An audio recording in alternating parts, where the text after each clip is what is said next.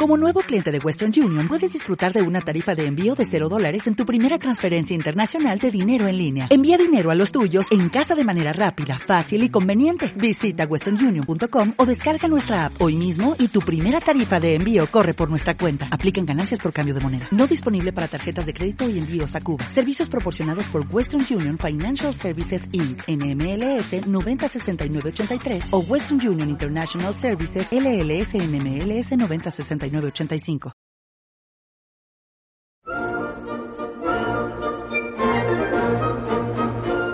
Señores padres, madres, tutores y demás adultos, a los efectos de poder garantizar una correcta comprensión, control y eficaz represión de su borrego en edad polucional, nuestra emisora le brindará una descripción antropológica pormenorizada de dos tipologías claramente identificables en nuestra fauna juvenil, el hippie y el punky.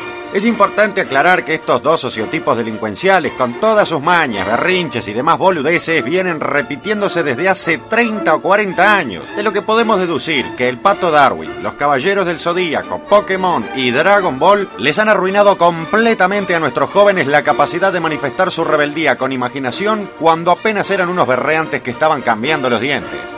Pero pasemos ahora a la descripción.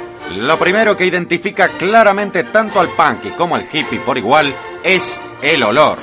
Esto se debe a su renuencia expresa al hábito del baño en todas sus modalidades, ducha, de inmersión, polaco o incluso una manguereadita.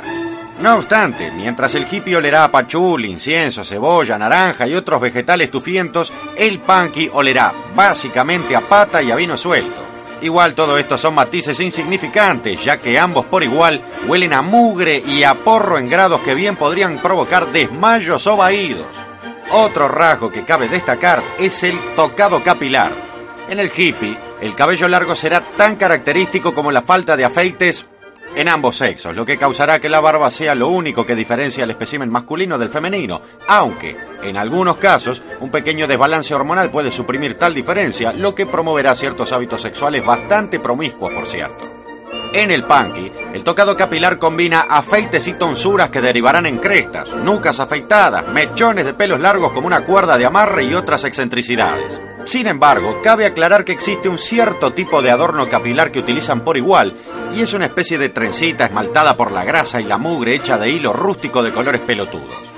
Pero hemos de destacar una clara diferencia estilística en estos dos modelos de sociópata que estamos describiendo, la cual estriba en los distintos atuendos y ropajes, por llamar de alguna manera los harapos que se tiran encima.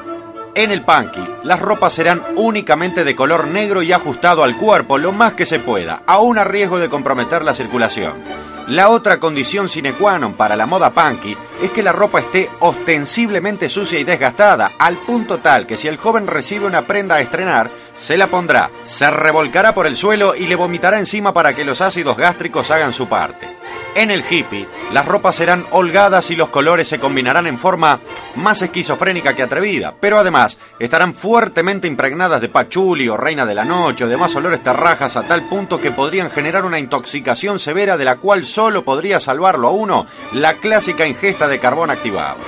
Esperamos que esta breve disertación les evite a ustedes de alguna posible sensación de repugnancia acerca de lo que van a escuchar. A continuación, Dos horas de una verdadera rareza de características casi circenses, pero que no deja de tener cierto mérito.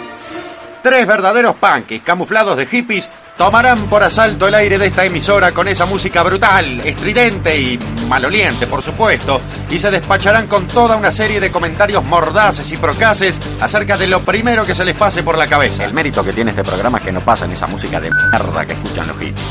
Con ustedes,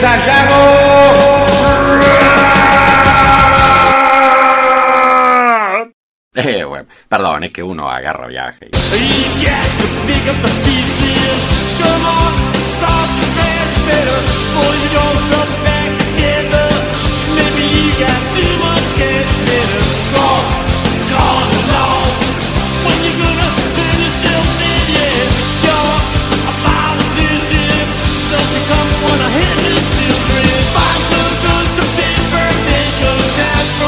Let's see.